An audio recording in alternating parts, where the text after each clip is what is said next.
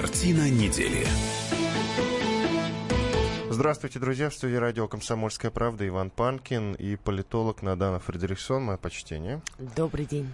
Конечно, мы в этом выпуске сегодня поговорим и про поколение шлюх. Очень большой резонанс вызвала статья Платона Беседина в московском комсомольце по поводу того, что... А как там, вот если подробно разбирать, о чем говорит Платон Беседин? Вот ты с ним общалась, кстати.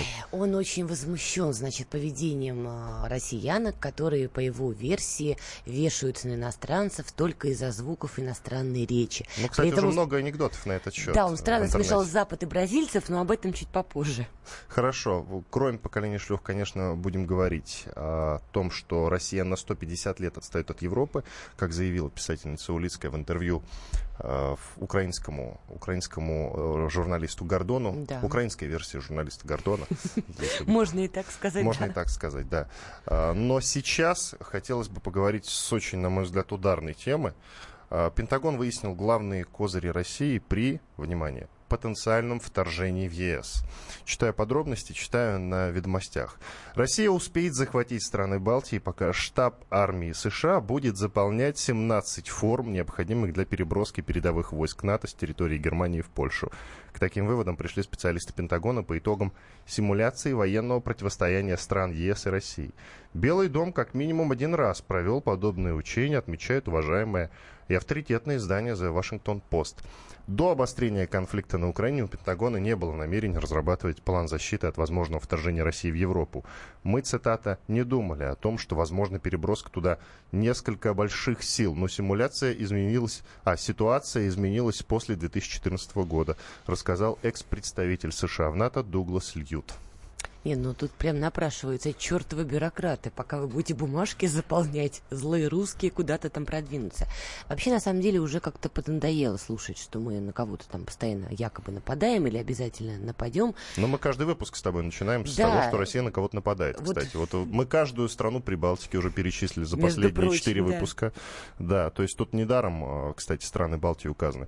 А, на мой взгляд, хорошо, что уже а, не отмечают, что мы на скандинавов нападем. Раньше была истерия Америка, особенно в Швеции, там даже специальные методички выпускали. Да.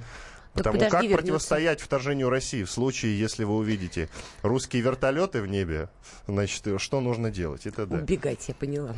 Нет, на самом деле шутки шутками, и с одной стороны, это правда уже поднадоело выслушивать, значит, вот эти глупости, что мы на кого-то нападаем, а с другой стороны, ты понимаешь, что если шутка затянулась, она явно затянулась, то все это не просто так. Возможно, мы действительно вот со смехами, шутками, прибаутками стоим на пороге, ну, каких-то очередного витка серьезного обострения. В этом смысле встреча Дональда Трампа и Владимира Путина, возможно, она будет очень-очень показательной. Давай уточним, что встреча пройдет, э, по-моему, 16, да. 16 числа, 16 июля, если быть точнее, в Хельсинки, в столице Финляндии. Вот, на мой взгляд, раз эта шутка из раза в раз повторяется, возможно, Пентагон это не только на словах там готовят отражать некую нашу атаку, они, видимо, действительно выделяют деньги, проводят какие-то учения. То есть все это делается и делается явно не просто так. И, соответственно, если Владимир Путин и Дональд Трамп на этой встрече разойдутся жестко вот по, по разным странам, вполне возможно, что после чемпионата мира и после того, как они поговорят, и, возможно, неудачно, действительно мы все дружно вкатимся в новую такую эскалацию.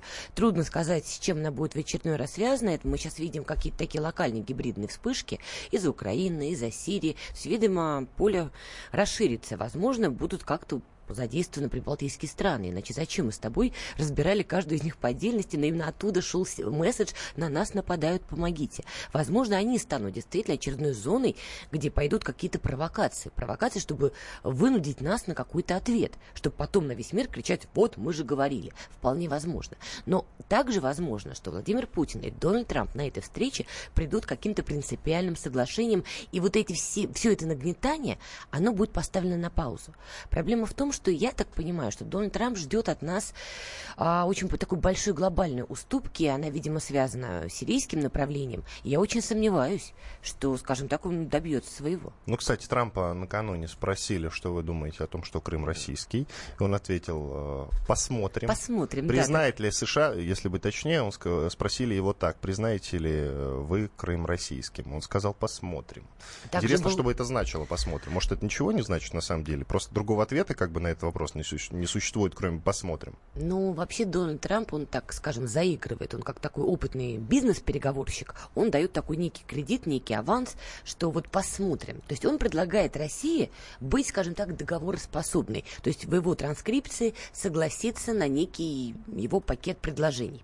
Но, повторюсь, судя по тому, что вот мы видим сейчас э, ту информацию, которая проходит в публичную плоскость, Трамп от нас будет добиваться главного, чтобы мы перестали оказывать поддержку Асаду, например, чтобы мы были не против его эскалации с Ираном, разными вариантами, способами, там Саудовскую Аравию как-то подключить или Израиль. Я очень сомневаюсь, что Москва спокойно скажет, да, конечно, конечно, конечно, мы отступаем.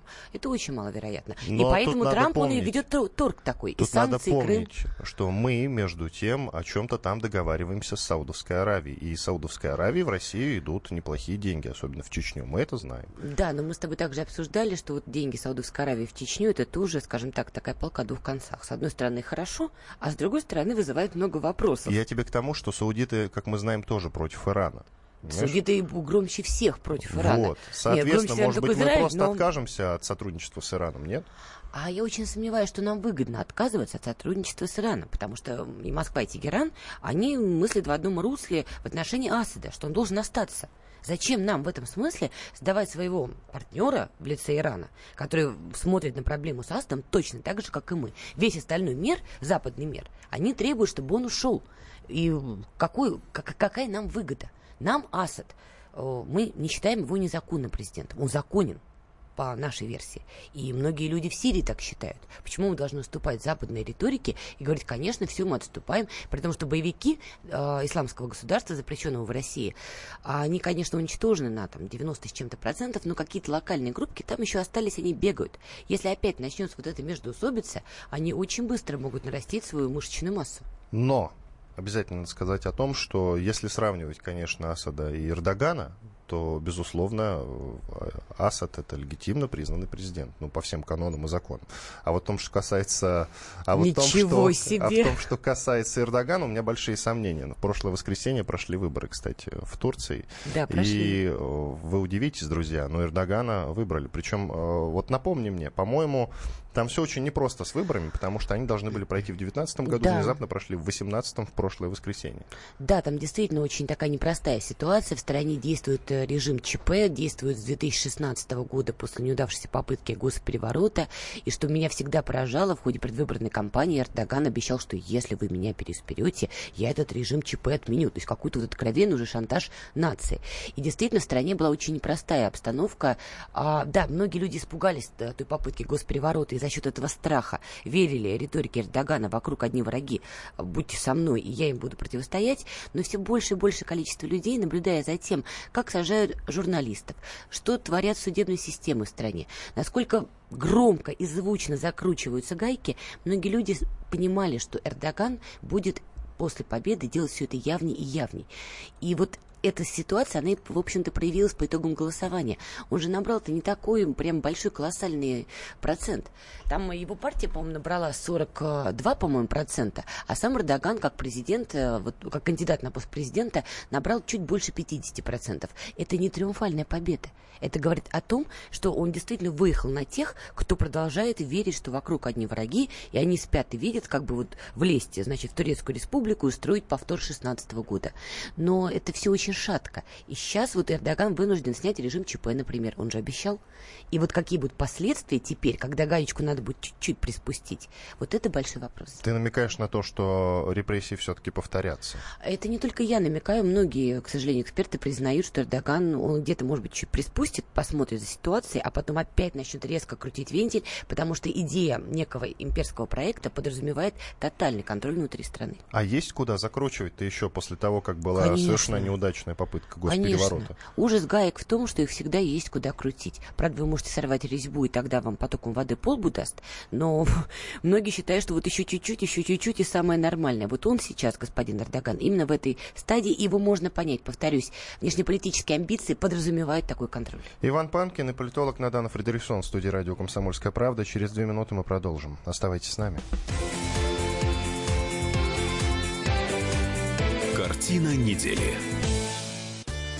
Каждый вторник – с 10 утра по московскому времени в программе «Главное вовремя» садово-огородные советы в прямом эфире. Про все, что э, зеленое, скажем так, хочу, чтобы радиослушатели задавали свои вопросы. Большой эксперт. Самая удачная находка для всех работников мотыги и лопаты. Тетя Таня Кудряшова. И дети меня зовут мать всего зеленого. Вот такая петрушка на радио «Комсомольская правда». Слушайте и звоните по вторникам с 10 утра по московскому времени.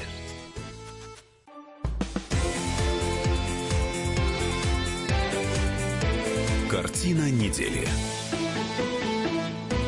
Студии радио «Комсомольская правда» Иван Панкин и Надана Фридрихсон, известный российский политолог. Продолжаем. Вот мы зацепились за один любопытный момент, когда в прошлой части нашей программы, обсуждая э, победу Эрдогана на выборах в прошлое воскресенье, э, президента Турции, э, сказал о том, что Асад, например, в отличие от Эрдогана, он легитимный президент. Вот. И тут у, у Надана возникло несколько вопросов. Озвучиваю. Э, Эрдоган общепризнанный мировой президент, а Асад нет. И вот тут у меня вопрос возникает. Смотрите, Порошенко поздравил Эрдогана с победой на президентских выборах. Меня это лично удивило, а Надану нет. Ну, поясни. Подожди, а, пардон, какая связь между тем, что Эрдоган общепризнанный Ну, президент а и... Асада Порошенко не, поздра- не поздравлял, например. Ну, вообще никто Асада не поздравлял, кроме нас. Ну, логично. Асада мало кто признает сейчас. Вот, а почему такая разница? А, потому что После в Сирии тех репрессий, гражданская война после идет. тех репрессий, кстати, которые, в принципе, не скрывались никак, почему после этого Эрдогана признают и никак, кстати, на него не Ну, а наезжают? почему никто? Саудовскую Аравию признают, хотя там тоже, знаешь, происходит много чего другого. В стране нет гражданской войны. То есть страна целостная. Лидера можно любить, можно не любить, но его признают как такового. А в Сирии идет гражданская война. Да Поэтому считаю, что взгляд- Асад нелегитимен на Западе, по крайней мере. Эрдоган выгоден тем же Соединенным Штатам Америки. Чем Асад же он нет. выгоден? Отказался от их, значит, э, военщины. Ну, кстати, тут он покупает лавирует. С-400. Лавировать-то он лавирует, но как-то очень поперек горла Пентагону. А так он, да, лавирует. Но он и поперек горла нам иногда лавирует. А, в меньшей степени. Если нам он так это укол зонтиком, то туда это, знаешь, такой залп базуки. Ну так вот, возвращаясь к Петру Порошенко и Раджепу Эрдогану. Неудивительно, что Петр Алексеевич его поздравил. Во-первых, у Петра Алексеевича у самого скоро президентские выборы, у него это такая больная тема, скажем так. И он, Смотрит- в отличие от Эрдогана, не может внезапно объявить досрочные. Ой, лучше бы ему этого точно не делать. Вдруг объявит, не дай бог, ты не подсказывай. А то выйдет, скажет, завтра выборы, все, я решил.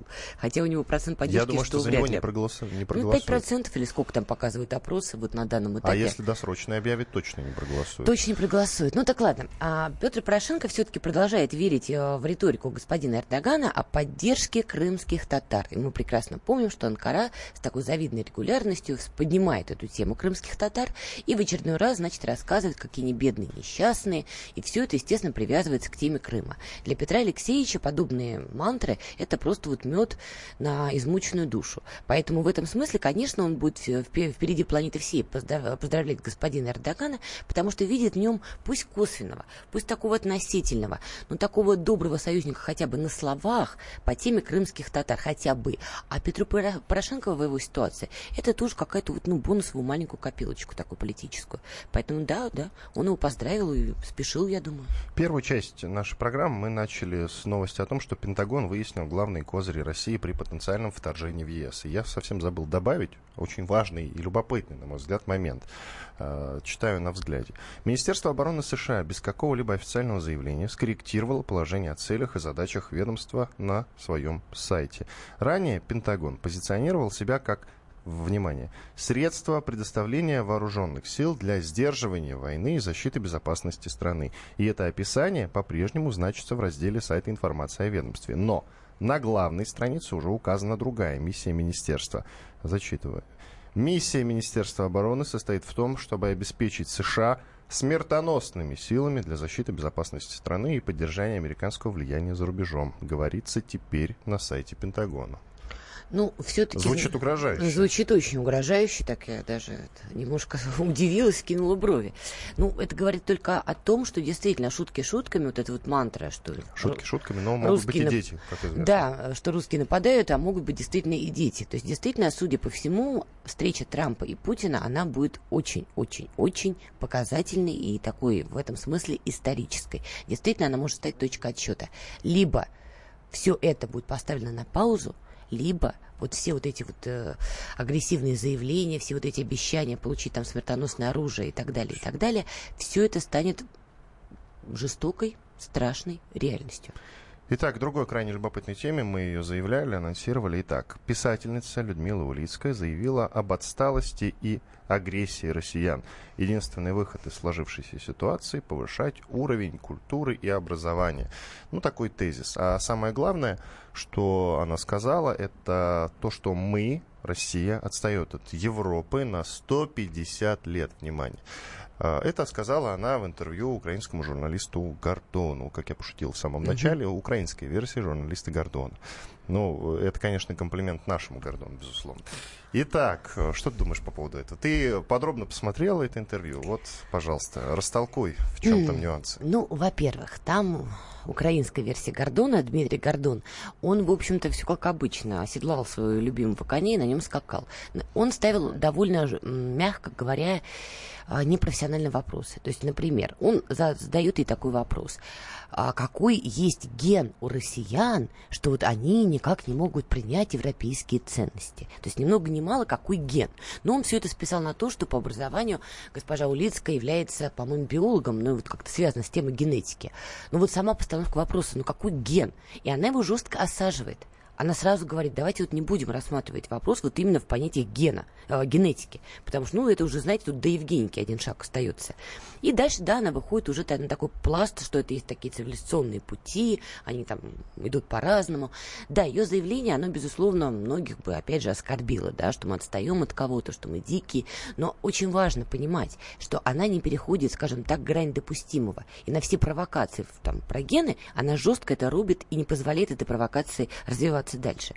То, что она в историческом разрезе считает, что Россия там где-то отстала, и не только она, есть другие люди, которые так и верят, они там исходят из того, где какой университет появился раньше, что в России, в Российской империи первые университеты появились гораздо позже, чем они появились в свое время в Европе. При этом сторонники другой версии, что Россия ни от кого не отстает, а, в том числе сейчас публикуют фотографии зоопарков с людьми, которые были в Европе еще относительно недавно, и подписывают, что я- и от этой Европы там якобы Россия отстает на 150 лет. Много-много знаков вопроса. В историческом разрезе на эту тему можно и нужно дискутировать.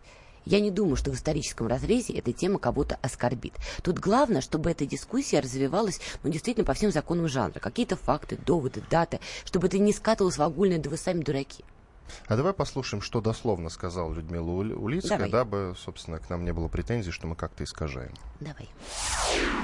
Мы не можем стать европейцами, нам нужно еще, может быть, 150 лет, а может больше. Вот эта разница, догоняние, она на самом деле существует. Мы это чувствуем, общаясь с людьми в разных странах. Мы сейчас выезжаем и видим, вот страна, которая застряла в феодализме, вот страна, которая все еще живет в Средневековье. И мы живем в том мире, который мы устроили.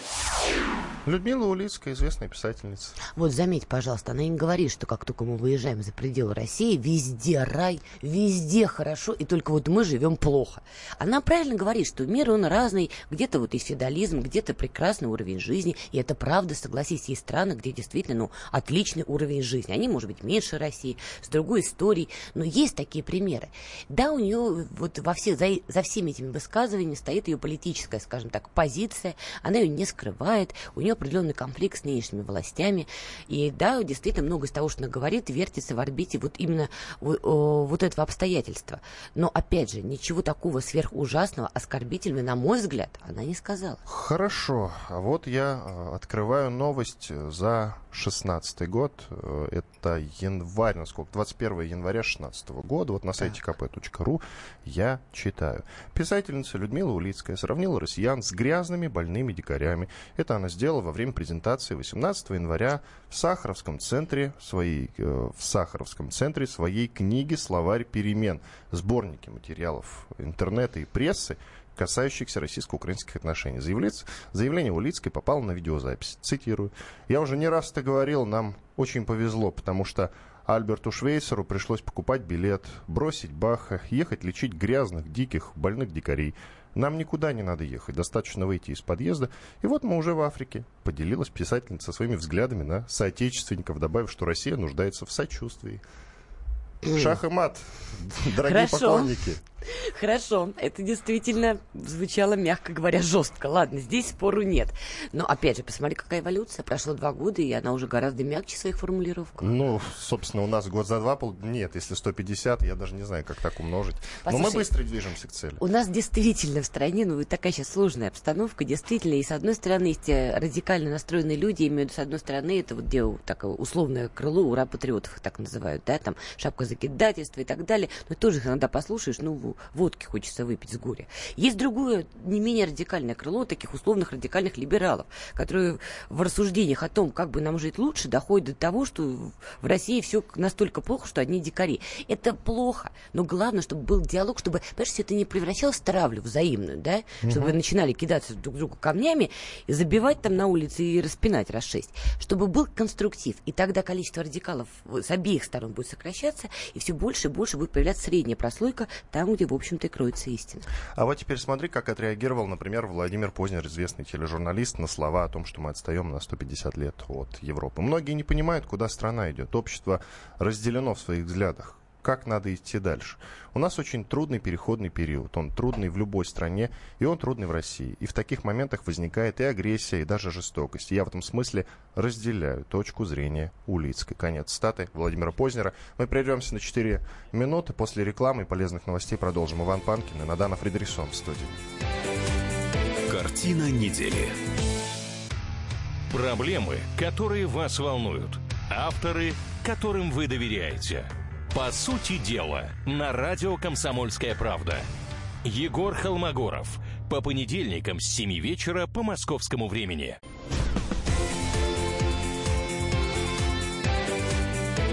Картина недели.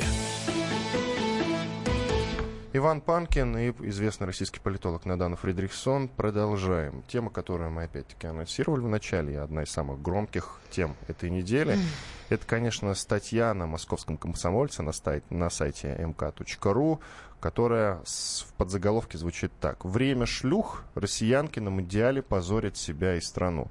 В изначальном вари- варианте было «поколение шлюх». Россиянки на Мундиале позорят себя и страну, но потом авторы, потом работники сайта, видимо, изменили э, заголовок. Автор этого материала, писатель Платон Беседин. Надана, ты с этим человеком общалась. Он, насколько я понимаю, ну, не бог весть какой писатель, я в том смысле, что не очень известный, потому что я лично слышу его фамилию впервые. Как Но, может быть, многие. я э, просто не знаю, я не в курсе.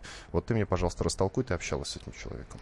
Кстати, да, когда я вот увидела этот заголовок и тоже там на Фейсбуке стал гневно писать, что это вообще за елки-палки, а, многие люди, которые в том числе когда-то были гражданами Украины, потом в силу сложной ситуации стали политическими беженцами в России, получили здесь работу, журналисты в том числе, они стали мне писать, что не обращая внимания, он такой пустой графоман.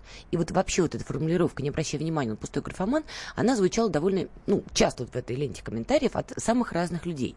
Но мне стало очень интересно, что, вот, что это за такой Платон Беседин, 85-го года рождения. То есть относительно мой ровесник, молодой, красивый, молодой человек, который почему-то пишет так- ужасную дрянь, чернуху и мерзость, вот правда. Значит, мужики там вялые, значит, женщины, вот они при звуках иностранной речи, там что-то у них раздвигается или сдвигается. То ну вот как можно это писать? И мне стало очень интересно, вот какой он как человек, чтобы понять, он это для хайпа написал, потому что прав его мало кто знал, а теперь после такого заголовка и такого а, скандала, конечно, теперь каждый второй знает, кто такой Платон Беседин. То есть он для хайпа это сделал, или он правда вот убежденный такой моралист, который считает, что вот надо спасать Россию матушку. Ты знаешь, Давай с- растолкуем, извини. Но надо сначала растолковать, в чем суть до дела, потому что вот Платон Беседин на многих порталах и ресурсах как раз обвиняет э, тех людей, которые подняли хайп против него, в том, что они не пробрались э, дальше заголовка. Ой, вот это абсолютная ложь, на самом деле, со стороны Так вот, Платона. растолкуй, о чем статья. Статья именно об этом. Вот о том, что женщины, российские женщины, ведут себя неподобающим образом, что они вот со всеми вступают в интимные отношения. И ссылается он на видеоролики, которые видел в интернете. То есть он не делал опрос, он не ездил по городам России, не делал выборку. Он посмотрел, что пишут в интернетах, зашел в группы в социальных сетях, где таких женщин ни много ни мало предлагают уже обливать зеленкой и чуть ли не бить на улицах разные особо деятельные мужчины в кавычках, потому что назвать их полноценными мужчинами мне в данной ситуации трудно. И вот поэтому он сделал такой вывод. Но что очень важно, ровно это же он писал про украинок в 2012 году, когда было Евро-2012.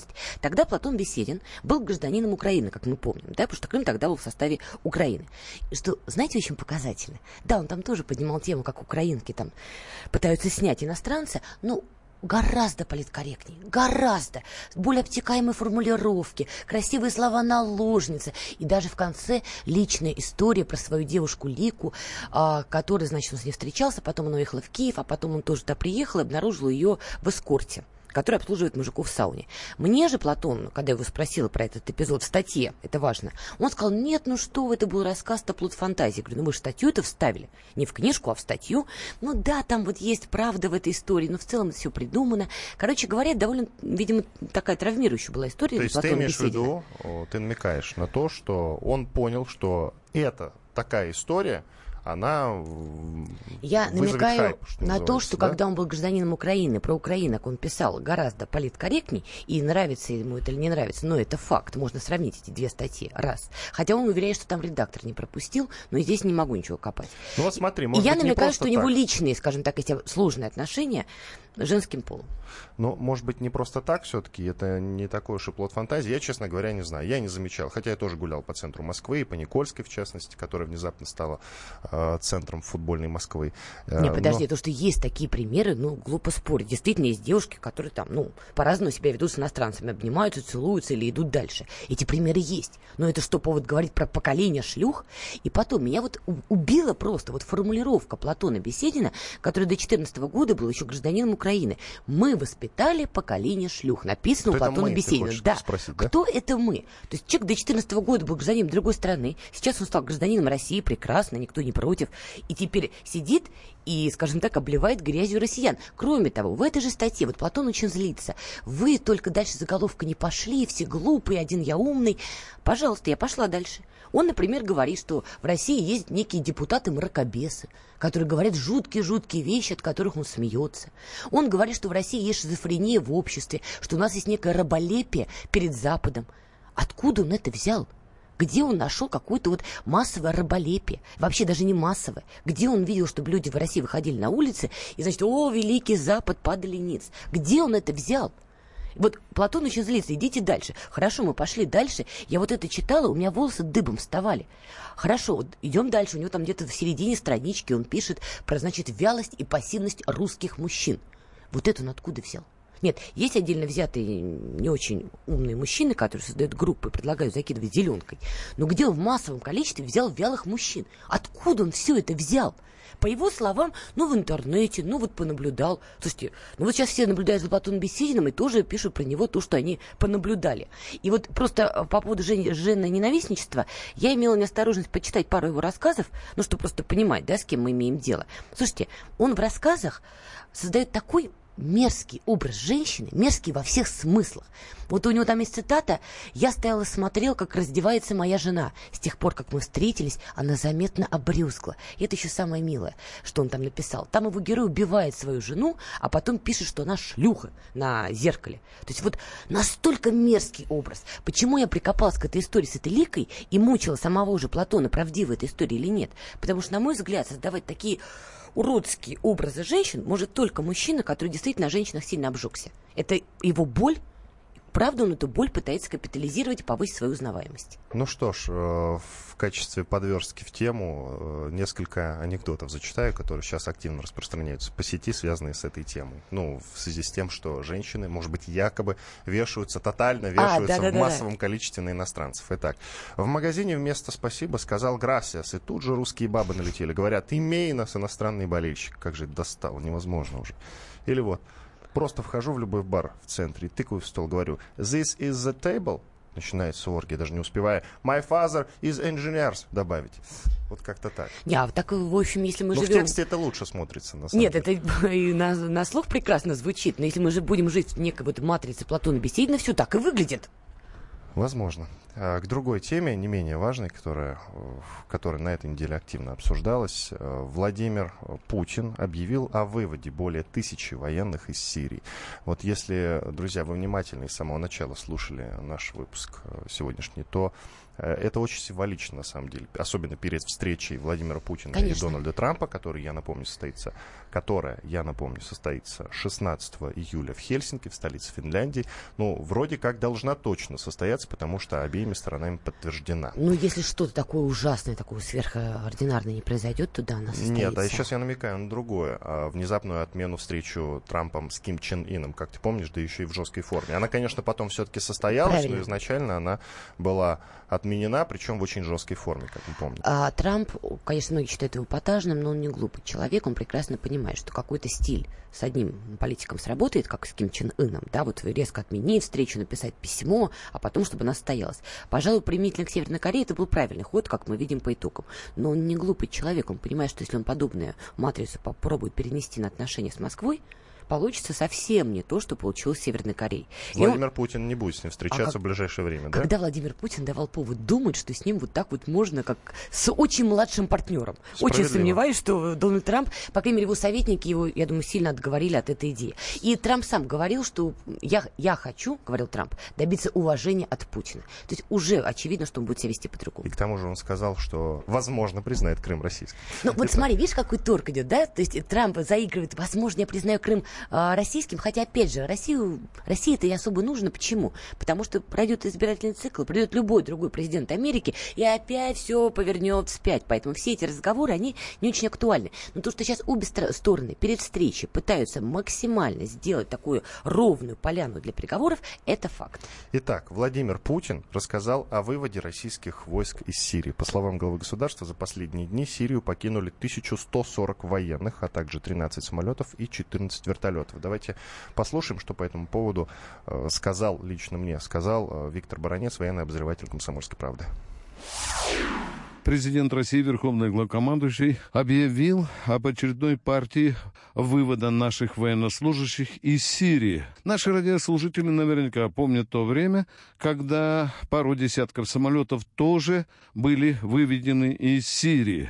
Но как-то так искаженно повелось в народе, что уже тогда говорили, что Путин выводит войска чуть ли не полностью. И вот сейчас такие же разговоры на тему «Путин выводит российские войска из Сирии». Почему, спрашивает меня один уважаемый человек, мы не можем сразу сняться и уйти? Мы не уйдем из Сирии до полного урегулирования этого сложнейшего процесса, до полного разгрома террористических формирований, до того времени, пока сама сирийская армия не возьмет под контроль всю территорию национальную Сирии, ее правоохранительные органы Сирии тоже смогут контролировать ситуацию. Но уже один факт, что мы сейчас тысячу человек сократили, говорит о том, что ситуация развивается в положительном для России направлении. Я не исключаю, что после разговора Путина с Трампом, после договора о правилах игры в Сирии последует и другая партия вывода наших войск из Сирии. Но все это будет делаться в строгом соответствии с развитием ситуации. Виктор Баранец, военный обозреватель «Комсомольской правды». Один уважаемый человек — это я. Ну, вот как упомянул Виктор Ну, Николаевич. главное, уважаемый Да. человек, это важно. А, я согласна, безусловно, с мнением Виктора Бранца. Единственное, я немножко не оптимист в этой истории. Я не очень уверена, что все-таки Путин и Трамп договорятся. Как я уже сказала, сирийская тема будет одной из главных. И вот это сейчас вывод анонсированный, как я уже сказала, это тоже такая предтеча к переговорам, чтобы сделать максимально ровную поляну. Но то, что от нас ждет Трамп, мы давать не хотим и не будем. В том числе мы не будем выводить полностью свои войска никогда из Сирии, по крайней мере, пока есть Асад и легитимное правительство нас туда пригласило, да? И более того, наличие наших даже военных баз – это гарантия жизни то- того же Башара Асада. Потому что пока там есть наши вооруженные силы, западная коалиция не может накрыть полностью бомбардировкой эту страну, потому что они не хотят э, конфликта с нами.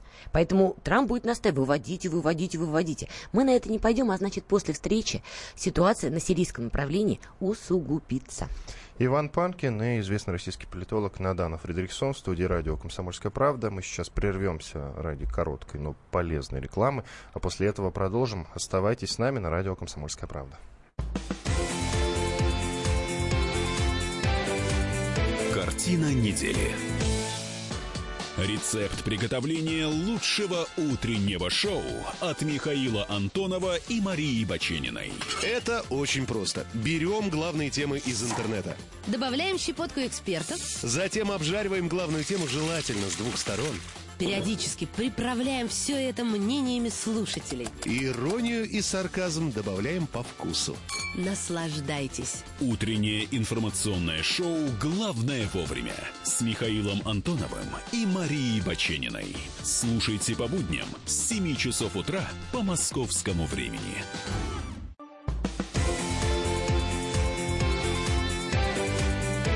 Картина недели. Иван Панкин и политолог Надана Фредериксон по-прежнему в студии радио «Комсомольская правда». Финальная четвертая часть нашего сегодняшнего эфира. Трамп, вот так вот прям с этого с места Куртка карьеры. ясно, Да, Трамп, точка. Трамп хочет выслать из США 12 миллионов человек. Вот, собственно, речь идет о нелегальных мигрантах, которых президент США с первых дней нахождения в Белом доме пытается удалить из страны э, с таким же, правда, успехом, как и ЕС э, пытается депортировать своих нелегалов. Вот у них похожая проблема. Как ты считаешь, дадут ли ему это сделать?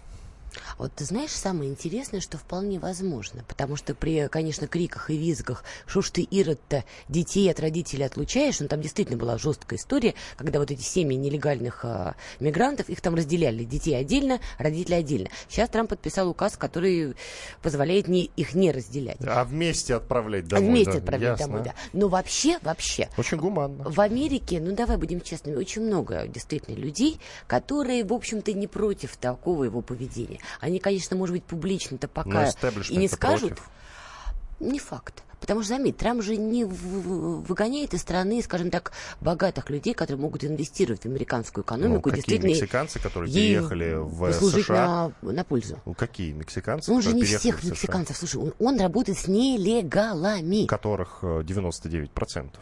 Не все мексиканцы нелегалы. Давай Ну, только без безусловно. Тампова. Знаешь, Нет, как в безусловно. фильмах Тарантино на эту тему Нет, тоже я- обыгрывалось. я- конечно, я не об этом, но большинство все-таки нелегальные мигранты. Разве Я нет? согласна, что неле- нелегалы, они очень выгодны для работодателей, особенно в мире капитализма, это все понятно. Но учитывая, что действительно большинство американцев, я так думаю, поддерживают вот эту линию Трампа, рано или поздно так называемому establishment, вот этому ужасному слову, в этом смысле придется отступить. Другое дело, повторюсь, скоро у них опять очередной выборный цикл. Очередная будет президентская гонка. Наверняка демократы выставят кандидата, который будет громче все- всех вопить по поводу того, что высылали людей, и на этом строить свою предвыборную платформу. И если победит кандидат от демократов, то опять же все это повернется вспять. Но на данном этапе среди американцев очень много поддержки вот этим непопулярным мерам, скажем так, среди истеблишмента. Ты знаешь, э, что в Европе сейчас примерно то же самое Да, происходит. конечно, пока жестче. что, пока что насчет жестче я не знаю. Ты мне, пожалуйста, скажи, но насколько э, я знаю эту тему, э, Меркель сейчас настойчиво просит э, выгнать мигрантов из страны. Может быть, не выгнать, но как-то начать эту процедуру. По крайней мере, не слышите? пускать. Это самая Меркель, которая кричала, давайте больше принимайте мигрантов, давайте, давайте. Ну, а ей сейчас перед ней жесткие условия ставят. Ну вот изменилась ситуация. Мы с тобой уже говорили, по-моему, на той неделе, что Евросоюз в этом смысле действительно сильно-сильно расколот. И сюда уже подгрузились и другие проблемы, которые были в евро, скажем так, пространстве. И санкционные вопросы, и, скажем так, недовольство в целом политикой Брюсселя. Многие европейские страны недовольны, что внешнеполитический курс определя- определяется в Брюсселе, а не в этих самых странах. Но изначально линия разлома была заложена как раз-таки по вопросу принятия этих самых мигрантов. Почему я говорю, что в Евросоюзе жестче, чем в Соединенных Штатах Америки? Соединенные Штаты пока и остаются Соединенными Штатами, несмотря на все это. А вот Евросоюз, действительно, сейчас мы видим вот эти линии разлома. Это а, там линия по восточной части, по западной части. С одной стороны Польша, с другой стороны та самая Германия. Мы видим внутри западной части Старого Света жесткий раскол Германии. Сейчас недовольна поведением Австрии. Австрия на теме санкций против Россия пытается вырваться вперед, поэтому ведет активные переговоры с Москвой, при этом остальная часть Евросоюза не доверяют Австрии и скрывают от нее уже какую-то конфиденциальную информацию, потому что считают, что Австрия сливает ее Москве. Ну, черти что творится. Поэтому там, но изначально линия разлома была заложена именно по вопросу мигрантов. Все остальное, это уже по копилочке, по копилочке стало добавляться. И вот именно за счет того, что пошел такой раздрай и шатание, вот в том числе в той самой статье, которую мы с тобой обсуждали в контексте Пентагона, а, что Россия там может напасть на Евросоюз, они там очень интересно пишут, что там, значит, в Европе узкие дороги, например, да, поэтому, значит, там американские танки, им будет тяжело проходить и вообще оказывать какую-то помощь. Это тоже реакция на этот раздрай и раскол, который сегодня есть в Евросоюзе. В Америке прекрасно видит, что растет число европейских стран, которые пересматривают политику в отношении, например, России. И уже не кричат, как в 2014 году, ату ее, ату, а наоборот говорят, ребят, хватит уже, да, давайте снимать санкции, давайте вести переговоры. И вообще все это уже всем надоело. Италия в том числе. Италия, Австрия, там можно много найти. А Болгария, которая опять там значит, с газопроводами уже поднимает вопрос. В Америке это видят. И они тоже в том числе продолжают вот эту историю, что, ребят, а если злые русские на вас нападут, вас кто будет защищать? При этом при всем проходит информация, что американцы хотят выводить контингент, по-моему, а, свой натовский контингент с территории Германии. Ну, в общем, согласись, ну, полное безумие происходит, да? И вот в этом хаосе, вот если найдется фигура, которая начнет управлять этим хаосом, не привлекая внимания санитаров, то, в общем-то, может получиться что-то. А пока вот это все разламывается и растаскивается вот буквально на глазах. Ты как-то сказала интересную фразу, на мой взгляд. Меркель — соучастник распада да. Евросоюза. Ну, с соавтор. учетом того, что пока... А, соавтор. А, с учетом того, что ЕС пока жив и здоров, на самом деле. Да, Юра, да, но де-факто мы с тобой видим, что происходит. Ну, вот, например, выступая перед членами Нижней Палаты Британского парламента, ее спикер Джон Берко сообщил, что королева Елизавета II официально одобрила закон, предусматривающий выход страны из Евросоюза. Ну, Брексит, да. Кстати, Брексит тоже был следствием вот этой дурацкой миграционной политики, которую инициировала Ангела Меркель. Потому что именно она была локомотивом, именно она кричала громче всех. Те, кто меня любит, принимайте мигрантов.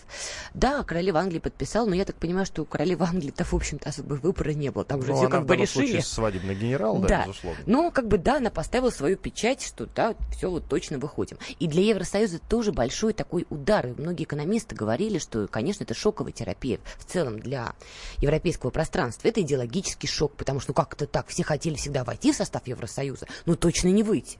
А тут, в общем-то, так, такое происходит. Это экономический удар. И последствия действительно могут быть весьма и весьма неприятные. Ну и опять же, спасибо кому? Ангеле Меркель. Вот еще любопытная новость. Ты упомянула Италию. Так вот, парламент Италии принял резолюцию об отмене санкций против России.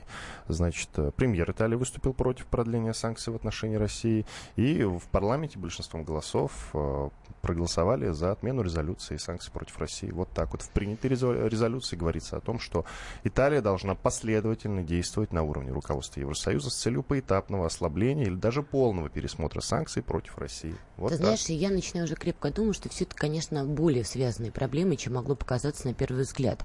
А, ты, наверное, знаешь, уже очень давно ходят такие разговоры, да, что Европа так, такими темпами очень скоро станет, скажем так, исламской, вот полностью исламским таким регионом, да? Ну, Потому... ходит разговор об этом. И да. даже на эту тему уже художественные книги э, публикуются, кстати, многие из них весьма недурные, и правда очень так интересно, там на примере Франции, как все это будет происходить. Действительно стоит почитать, очень похоже на правду.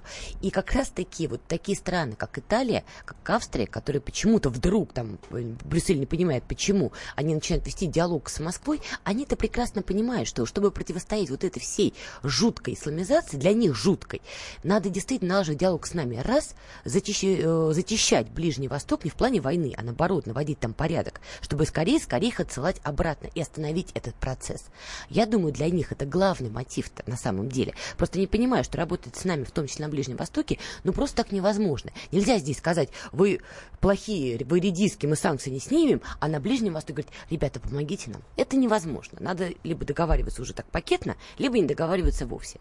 Я думаю, что вот мотив таких стран как раз-таки в этом. В первую очередь спасти себя вот от такого цивилизационного разворота в другую сторону для них. Я прямо сейчас наткнулся на любопытную новость. Судя по всему, я как-то упустил ее на этой неделе. Но мы с тобой сегодня уже говорили о том, почему, например, на Западе э, нормально относятся к президентству Эрдогана. Он считается легитимным президентом, да. а Асада не считают. Так вот, вот любопытная новость в тему. Пресс-секретарь президента Турции Ибрагим Калын заявил, что Реджеп Таип Эрдоган не нуждается в поздравлениях угу. от ведущего демократа в Комитете Палаты представителей Конгресса США по разведке Адама Шифа и предложил ему заткнуться. заткнуться. Да, так он ответил на твит в Твиттере Шифа, э, в котором тот призвал не поздравлять Эрдогана с победой на президентских выборах, так как она стала возможной лишь путем уничтожения оппозиции, арестов, насилия и подавления ладно, ладно. свободы прессы. Давай скажу так, ты, возможно, вангуешь, потому что, как мы с тобой говорили, ситуация в Турецкой Республике, мягко говоря, очень-очень непростая, и вполне возможно, ситуация будет усугубляться, и вот тогда твои слова могут стать пророческими. Ну Твои намеки. Ж, ну что ж, да, понятно. Будем следить за развитием ситуации. Иван Панкин и известный российский политолог Надана Фридрихсон были с вами. Сегодня, я напомню, в 17 часов, если мне не изменит да. память, будет футбольный матч между Россия, Россией и Испанией. Ух. Друзья, я всем нам желаю, чтобы мы прошли в одну четвертую финала. А сейчас да. как раз э, давайте послушаем наших футболистов в завершении, что они нам всем говорят. Всего вам доброго, до свидания. Роман Зобнин. Дорогие друзья, дорогие болельщики, хочу вам сказать огромное спасибо, что на протяжении трех матчей нас поддерживали, мы чувствовали вашу поддержку. Нас ждет очень тяжелый матч с Испанией. Знаю, все придете на стадион, все будете смотреть у телевизоров. Выложимся на 100%, поддерживайте нас, и мы будем радовать вас. Юрий Газинский. Ребят, всем спасибо большое за поддержку. Только вместе мы сможем добиться успеха. Мы все ждем большой поддержки. Вместе мы сила. Денис Черышев. Всем спасибо за поддержку. Ребят, постараемся идти дальше и пройти Испанию, и чтобы вы гордились нами. Илья Кутепов. Дорогие болельщики, огромное спасибо вам за такую теплую поддержку. Спасибо за то, что болеете за нас, поддерживаете. Впереди у нас очень важный матч с Испанией. Будем ждать вас на стадионе. Вместе мы сможем много. Играй за нас, за всех и за каждого.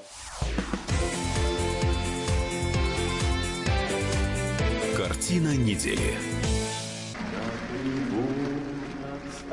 Прекращаю свою деятельность на посту президента СССР. А на небе тучи. Илья Ковальчук! Я не верю своим глазам! Это с нами уже явно было. Это дежавю. Воспоминания о прошлом, о том, что было в детстве и молодости, то, что мы бережно храним в памяти – Программу «Дежавю» слушайте по будням с 11 вечера по московскому времени.